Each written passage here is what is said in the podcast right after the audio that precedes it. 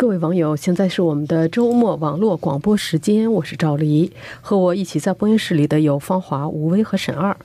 欢迎网友和听友们发表评论和看法。我们的电子信箱是 china at r c i n e t dot c a，我们的新浪微博是加拿大国际广播中文。也欢迎您关注我们的网站 w w w dot r c i n e t dot c a，还有我们的 Facebook 加拿大国际广播加拿大国家中文频道。在每周五北美东部时间上午十点半，我们都会有脸书直播 Facebook Live。好的，那么在下面的时间里嘛，我们来谈谈这个星期的几篇报道。呃，芳华，你做了一篇报道呢，谈的是就是主要跟这个就是加拿大现在。叫怎么说呢？非常规入境的这这个难民申请者呢，还是在越来越多。那么这些人呢，开始的时候在安大略省是住在学生的宿舍里面，但是现在大学都要开学了，学生要返校，所以呢，现在是加拿大政府同意出钱让他们住在这个大多伦多地区的酒店。多伦多呢是加拿大房地产市场最贵的这么一城市之一，另外一个就是温哥华。那么这个。本来这个多伦多的这个住房已经很紧张，租房也很紧张，无家可归者的这个晚上能住的地方呢也是很紧张，所以现在一下子涌入成百上千的这个难民呢，政府要还要负责为他们提供住的地方，所以这个住房问题就更紧张了。再加上呢，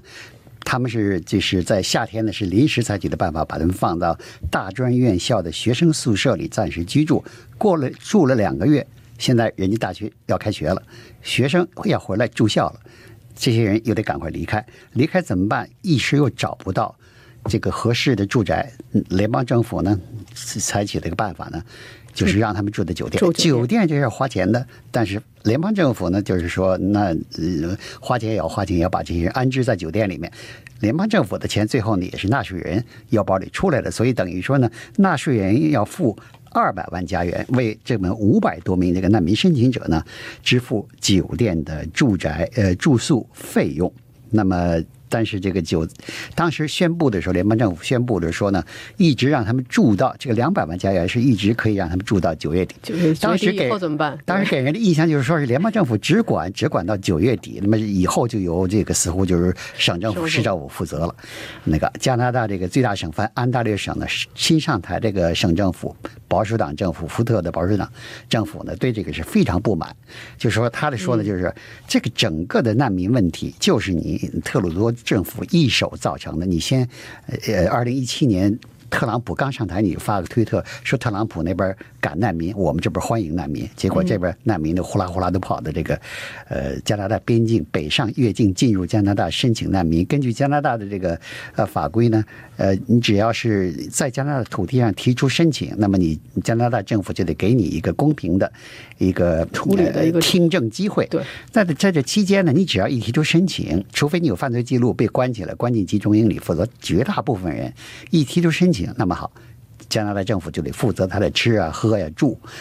呃，这个都是很大一一笔开支。但是这个来到加拿大的这个非法，当然也或者叫非法越境者也好，或叫难民申请者也好，他们进了以后，他们会要会到各个省市去的。有两个城市是他们主要最愿意去的，一个是蒙特利尔，一个就是多伦多。多伦多。那么去多伦多了以后，刚才讲到多伦多住房本来就很紧张，再加上呢，这个原来的自由党政府采取在难民问题上跟联邦政府合作的立场，就是好像是你联邦政府出一笔钱，我也出一笔钱，咱们合作。保守党政府上来上台以后，立场很明确，这个问题就是你联邦政府造成的，所有的这个费用都要由联邦联邦政府负责。啊，给出一个账单账单要是多少钱呢？要九千呃，要呃要这个是呃七千万加元啊，不是要这个两亿加元。其中他他还给出具体的呃分析细节，就是七千万加元用于提供住房，九千万加元用于为难民申请者提供社会福利金。两千万加元用于为难民申请者的子女提供中小学教育，所以就开出了具体的这个数据，就是说我这两亿加元不是凭空要出来的，而是有具体的这个根据的。但是联邦政府一直就说呢，啊，你这个两亿加元我还要进一步的细则，你还给我分细一点，否则的话我怎么知道到底花多少钱？所以这双方在这方面打仗，打了嘴仗，最后的钱还是得有人出，最后这些难民还得有人安置。所以现在呢，就是。联邦这个特鲁多政府赶快有另外一位部长，就是负责社会事务的部长，叫杜克罗斯，他在出来呢，就是似乎要是呃把这个事情稍微呃平息一下。他在接受加拿大广播公司采访的时候说呢，十月份以后联邦政府不是不管了，还是要负责。但是这个主持人就不断追问你到底怎么负责呀？你准备出多少钱？你有没有预算呢？然后这位这个部长呢，总是就是就是不直接回答啊，反正就是反正就是说我们要负责这个，但是他反复强调的一个就是要跟省市政府合作。这个合作啊，实际上这个官方话语啊，对它的 translation，它的翻译过来就是什么？你也得出钱，你也得出钱，对，大家都要。我出钱，你也出钱。然后他特别举出一个例子，魁北克省的例子。他说魁北魁北克省就是一个很好的例子。实际上，这个魁北克省的例子就是什么呢？联邦政府出一笔钱，这个魁北克省政府也出了一笔钱。但是呢，我们叫省政府呢，都是有不同党派的。今年可能是保守党，明年呢可能是就是自由党。现在的魁北克省是自由党政府执政。他在难民问题上采取的是相对比较这个呃宽容的这个政策，也跟这个自由党联邦政府呢比较合拍。对，但是现在呢，再过一个月就要举行省政府大选，现在看来的势头呢，就是这个现在的政府自由党政府要能够获胜啊是比较难的，很有可能是另外一个就比较保守的、比较保守的偏右的偏右的一个政党上台。这个政党上台以后，很有可能采取跟安大略省一样的政策。所以就是在难民问题上，最主要就是谁应该为难民买单的问题上呢，这个问题还是远远没有结束，远远没有结束，还没吵完呢。对对，反正不管怎么说，省政府、联邦政府、市政府，钱都是老来自老百姓，对，是不是？呃，好的，那谢谢你，芳华。呃，吴威，你做了一篇报道，谈的是就是这个过去的这一个星期啊，可以说是加拿大和沙特之间出现了一场呃。相当严重的外交危机啊！对，可以说是在这个两国关系的这个外交关系的冲突里面，我们可以说是比较严重的了。因为，呃，沙特从这个星期一开始，你看他采取的措施，召回大使，驱逐加拿大大使，嗯，然后接下来，呃，抛售加拿大的债债券资产，对，然后，呃，沙特这个航空公司停飞，呃，停止进口加拿大的小麦、大麦，然后把加在加拿大治病的患者转走，把要求加拿在加拿大留学的。这个沙特留学生在八月底以前离开，这就是一连串的，基本上就是说这个留学生离开。其中还有一个就是，我原来觉得留学生离开就离开，顶多少赚点钱。后来咱们又咱们他又又做了一篇报道，讲的是那什么住院医这些人也得离开。对，加拿大这公费医疗系统啊，这个在很大程度上都是靠这个住院医来。来这个维持运转的，嗯，好像是加拿大全国有七百名沙特住住院医，将近八百，七百九十多，大概有。然后在魁北克省，在嗯，在麦吉尔大学的这个这个系统里面，大概有两百多人，占了住院医的百分之十八。所以就是说，这个至少在短期来说，他因为你要他八月底走的话，呃，嗯，他不可能上班到最后一天，所以立刻就面面临一个就是这个值班医院的值班那个排班问题，他会有一些造成一些混乱。那么。这么多的措施，这么激烈的反应，起因就是加拿大的这个外交部和加拿大外交部长各自发了一条推特，但说的都是同一件事，就是说，呃，要求或者是说，呃，呼吁或者是说敦促沙特政府呢立即释放上个星期逮捕的两个呃女权呃女权活动人士。嗯，那么现在呢，沙特要求说加拿大收回原来的言论道歉，加拿大现在就是至少还没有打算这么做。那么，站分析人士说起来呢，就是他采取的那。那么多措施听起来简直就是个长长一串，但是实际上就是它的经济影响并不大，因为沙特和加拿大的这个这个经贸往来啊不算多。像它进口大麦、小麦，去年小麦不过进口七万多吨，大麦不过进口十几万吨，嗯，就是实际上真的造成太大哎，不是太大影响。这个主要是一个象征意义，但是。呃，很多人都在问说，他怎么会一下子会沙特怎么会毛了？就是说风波挺大的，风波非常大，一下子就说态度那么激烈。那么呃，我我估计肯定出于出乎了这个自由党政府的这个预料。可能也他当时写这个推特的时候，肯定没有想到会这个一时激起千层浪啊。呃这个，因为你一般来说，呃，以前在中国实际上也发生过，或者是说其他的国家，就是有这种呃有这样的呃什么维权人士啊这一类的人，就是被逮捕了。一般来说，这些西方国家他会发一个声明，什么对呼吁什么和平了、理智了，呃，早日释放了之类的。然后呢，如果那边不爽呢，通常会也发一个声明反驳，或者是外交部发言人口头反驳。这个事情就算过，接下来呃该做什么还做什么，该 该做什么生意还做什么。但这次这个反应确实是出乎大家的意料。那么一些分析人士就说，这是因为就是这个现在这个呃沙特阿拉沙特阿拉伯的这个新王储，他去年去年五月份沙特国王才废掉原来的王储，也就是说王位继承人才立了这个新的王储，叫穆罕默德本呃萨勒曼，呃外界把它称作把他的名字称作 MBS。这个 MBS 呢，他非常强硬，一上台有他五月份是五月份被立为新王储吧，呃，然后接下来就就逮捕了十一个王子，呃，就是反腐，然后接下来还软禁黎巴嫩总理。你要说干涉内政，对，黎巴嫩总理这个，然后加加拿大现在的就是遇到的这个情况呢，实际上并并不是第一次，欧洲国家芬兰和德国也遇到过这些情况。那么就有一些分析，就是说实际上就是这个新王储，一方面他作风很强硬，另外一方面呢，他在国内的一些新政呢也遇到阻力，就是他属于改革派，呃，就是实实施了一些呃让社会更宽松的一些，比方说让女性有权利驾车驾有权利开车这样的。那么他在就是遇到了一些保守派的阻力，这保守派就觉得他实在是受了西方的坏影响，或者说甚至是呃甚至是听了西方的话。那么他必须要就是做出一副，实际上这个外交政策很多外交政策，他是也是说给国内，说是跟外面打交道，但实际上是说给国内的人听的。那他要让国内的人，让保守派看到，他不是就是说他是对西方很强硬的。另外，他也面临一个就是建立这个王室的这个执政公信力，或者是说重建执政公信力的种种的问题。但是现在呢，就是基本上呃，到目前为止，好像加拿大还没找到一个解决办法，因为他一方面呃。外长在积极的跟呃沙特官员沟通，再有呢就是在跟欧洲的官员，在跟欧洲欧洲国家其他碰到过这种情况的人私下就是说，呃取取个经，就是这个遇到这种情况怎么办？但是现在就是取。发生过同类情况的一个芬兰，一个德国，并没有什么灵丹妙药。德国就是说没有让步，那么一直到现在，呃，沙特还在就是说实施这些各种各样的制裁措施，不买你的东西了，或者说不卖给你什么的。嗯，现在就是基本上还没有一个解决办法。但至少有一点，就是沙特呃加拿大进口的石油有大概是百分之九到百分之十一、十二，就每年不一样。是从沙特进口的，沙特没有说要石油就要禁运，它到现在为止还在就是石油还在继续卖给加拿大。嗯，我今天早上做了一篇那个一个短一个短新闻报道，就是说呢，好像加拿大在这次这个跟沙特的冲突过程中呢，它的两个最紧密的盟国英国跟美国呢，似乎都采取了这个中立，或者说是说句不好听的话，有有点袖手旁观的那个那个那个做法，所以加拿大有点的感觉到孤单呢。嗯，是。好的，谢谢你，吴威。呃，沈二，你做的一篇报道呢，谈的是人工智人工智能支持的研究助理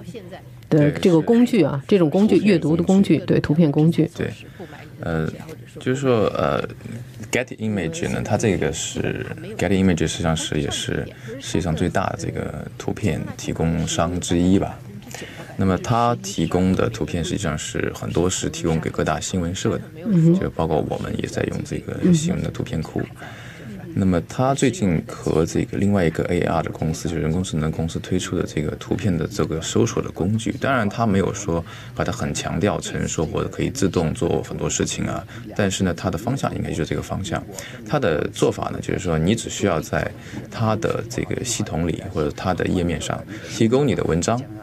那么它自动帮你搜，它分析它的文章，然后当然文章本身以前当然关键字搜索是很常见的功能吧，对。但是它超越关键字的搜索，它读懂你的文章的意思吧，或者说大概意思吧。然后它根根据你的读文章的大概意思呢，然后它还会结合目前网络上比较流行的很多类似的文章，然后再为你的文章自动配图。嗯，但它的自动配图，当然它不可能说一张呃，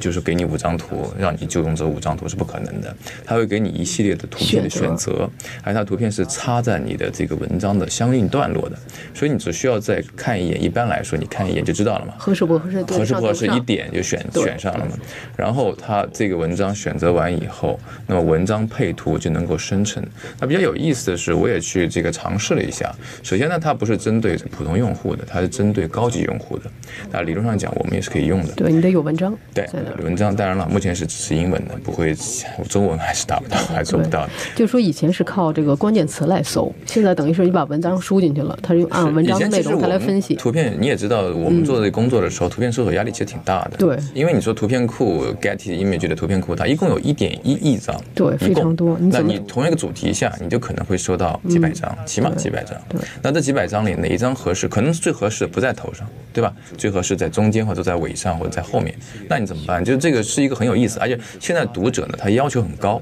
读者要求呢，就是说不仅是这些新闻这个出版机构要快，哎，新闻得才那个那个文章出来得快，而且他要求呃视觉上还要好看。还得配图，还配得好。那这种要求其实就是说促进了像这种人工智能这个朝这方面发展。然后呢，这个当然他们的这个呃很多的这个评论，就是当然目前呢，还还没有完全就是说。呃，针对这个整个市场，那还是处在试用期，所以它评论相对来说都是业内人士。那业内人士讲的东西呢，就是说相对来说呢还是比较，就是说呃，怎么说呢，就就是保守一点吧，不会说夸的太多，也不会说那个贬的太多。但它基本上就是说，他们能够提供的一个分析的信息就是说，呃，境外新闻是的这个巨大的压力之下，那么首先你是不得不利用人工智能来加速这个整个这个文章的这个选取过程的。然然后呢，实际上就是说，它牵涉到另外一个问题是，那现在到底是说它辅助这些新闻的或者文章的作者来做事情，还是作者实际上在辅助这个人工智能在做这个事情？但实际上，人工智能它整个搜索配图的过程，实际上是把大部分的人做的事情已经做完了。那我们作为记者来说，最后你点的那个最后的选择，实际上是你用了人的一个优势吧，对不对？因为你的分析能力比他还是要强的，你只只不过帮助了人工智能最后。做了一步选择，那在这种情况之下，实际上这个新闻室的压力是在于，是不是还需要图片编辑，是不是还需要这些？呃，这份工作了，就是变成是不是？因为这最后就是说，他可能三个人的工作，可能一个人干完，就类似于这种情况，实际上是到处都在发生的一个事情。对，就是跟这是跟这个人工智能的发展这个趋势是一致的。是一致的，对。它其实不仅仅是这个，包括啊人工智能翻译，包括人工智能编辑，包括人工智能的这个视频的编辑，它都在同步发展当中。好的，谢谢你，谢谢。好的，嗯。方华，你做了一篇报道呢，谈的是就是说是这个 父亲维权要求在这个呃一些就像这个 Tim Horton 啊这种地方的，他这个男厕所里也要有这个尿片更换台，因为我们都知道现在这个在加拿大，爸爸来带孩子的这种事情，带婴儿的越来越多，就就属于奶爸越来越多啊。原来的印象好像是这个呃这个当父亲都比较懒，这种事情躲还躲不开呢。对，这现在有人要维权，说我也要有这个权利。对，为什么女厕所里有，男厕所里没有？给这个孩子换尿换尿布。原来呢，这个呃，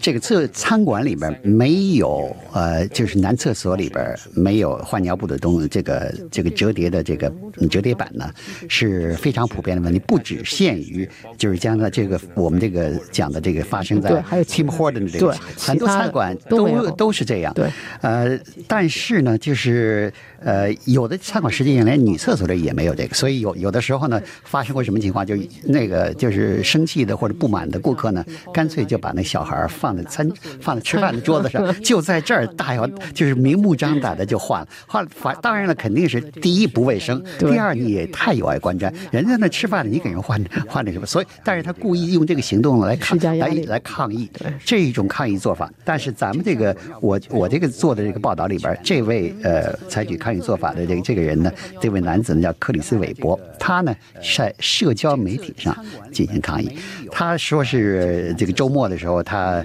呃带着孩子，带着孩子，他他说他当时的他的妻子呢要去理发店去剪头发，那么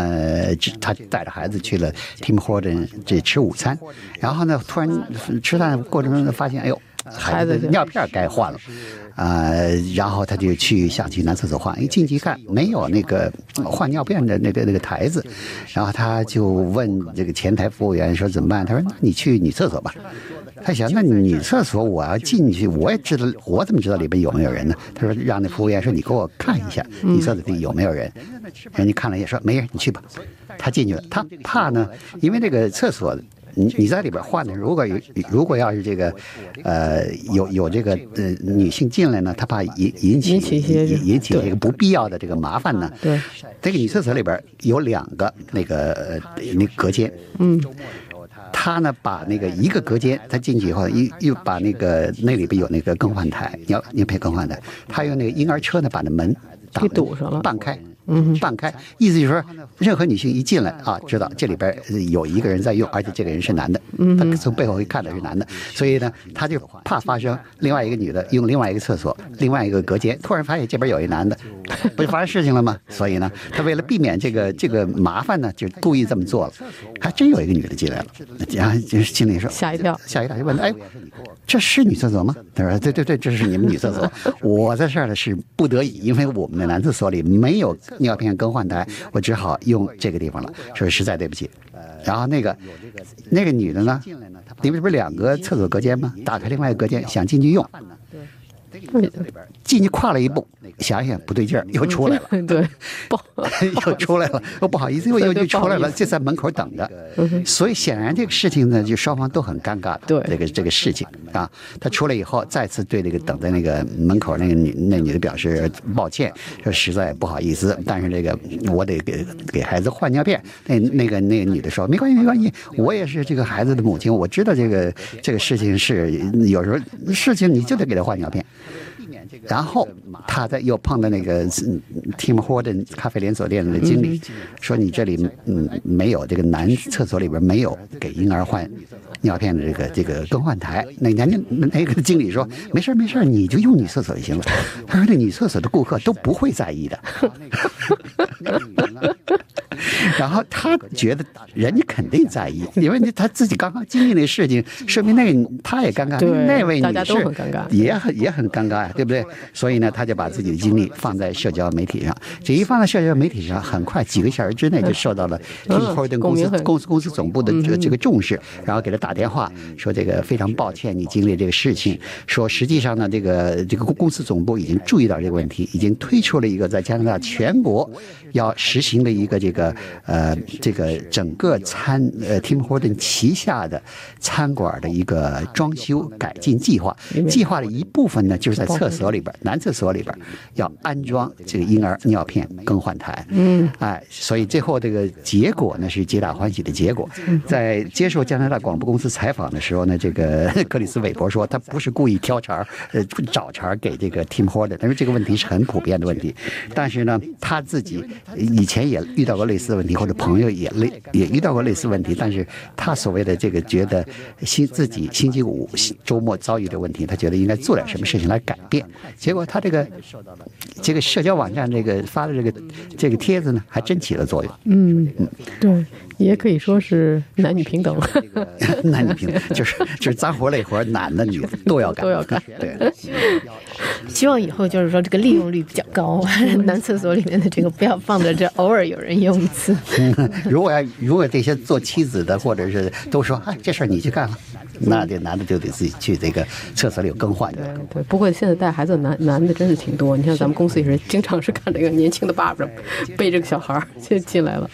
好的，谢谢你，芳华。呃，吴威，咱们现在时间不多了，咱们快快说一下，是就是加拿大魁北克城有一位很资深的营养学家，呃，他最近是做了一本书，他这本书呢是针对老年人的，谈老年人的营养问题。嗯，对，这本书是给给这个六十五岁和六十五岁以上的读者写的，呃，而且这本书还在今年的这个世界美食美酒图书大赛当中呢获得了就是老年类这个图书的大奖。呃，有意思的是，这个大赛今年是在中国的烟台举行。嗯。呃，他还去，好像是去了烟台领奖，所以很高兴，因为也是来自那么遥远的一个地方的一个奖项。呃，他说他现在之所以关注这个，就是写这个，这是他最新一本出版的书了，关注老年人的营养问题，是因为他觉得老年人六十五岁以上这个群体是营养问题呃最严重的，就是营养不足的这个问题最严重。怎么说呢？是因为就是呃，倒不见得是说缺乏营养学知识，或者是说经济有问题，原因很多了。有的你比方说他年纪大了，他要吃药，有些药他会改变味觉，还有就是说食欲会下降，还有一些人就是独居的老人呢，他就是做饭敷衍了事。有的老太太她给家里人做了一辈子饭，现在好是一个人了，他就乱就是自己胡乱凑合。百分之十五到在魁北克百分之十五到百分之二十的老年人，他一天是就是说不能保证三餐的，就是他就是自家瞎凑合，就中午不想吃了，或者是晚上不想吃了，就就就跳过去一顿，就那样。还有的还有的老年人好像居然能把吃饭给忘掉 啊！对，就真的就是没食欲，对，因为没食欲了，所以想不起来，可能都没吃饭，然后也 对，所以这个营养就是他说在他是数字都是来自魁北克省了，他说是在魁北克省百分之三十五，也就是超过三分之一的老年人维他命 B 十二不足。那这种情况就是你维他命 B 十二不足，是对大脑有很有影响的，对对，记忆力，还有就是说还有就是抑郁。但是你要是真的抑抑郁了以后，那就更加影响影响胃口，就是影响食欲。所以就是这个问题是是还是比较严重的。而且他的建议就是说，你现现在人寿命都比较长，而且呢，就是很多研究都显示，七十岁以后吧，这个人的生活质量就大大下降。这个下降的一个非常主要的原因就是，你要想做什么事情，你做不了了，心有余而力不足，就是中国人说的。那实际上就是说，嗯，他的建议就是说，营养这个东西吧，就像是一个随手在你手边的工具，你每天都可以用的。你如果你要是用它呢，你就真的就是可以，呃，相当在相当大的程度上改善你的生活质量。你要是不用呢，你说你从七十岁以后剩下的日子，你就只能就是说，呃，说的不好听一点，就是就是只是活着，你就没有办法就是来做你喜欢做的事。所以他这是他的这个建议，就是要加强营养，要加强营养。嗯，好的，好的，谢谢你，吴威。那么刚才呢，就是咱们这个星期的几个报道。今天的节目就到这里，我是赵黎，谢谢您的收听，希望听到您的看法和建议。祝您周末愉快，我们下次节目见。而且呢，就是很多研究都显示，七十岁以后吧，这个人的生活质量就大大下降。这个下降的一个非常主要的原因就是，你要想做什么事情，你做不了了，心有余而力不足，就是中国人说的。那实际上就是说，嗯，他的建议就是说。营养这个东西吧，就像是一个随手在你手边的工具，你每天都可以用的。你如果你要是用它呢，你就真的就是可以，呃，相当在相当大的程度上改善你的生活质量。你要是不用呢？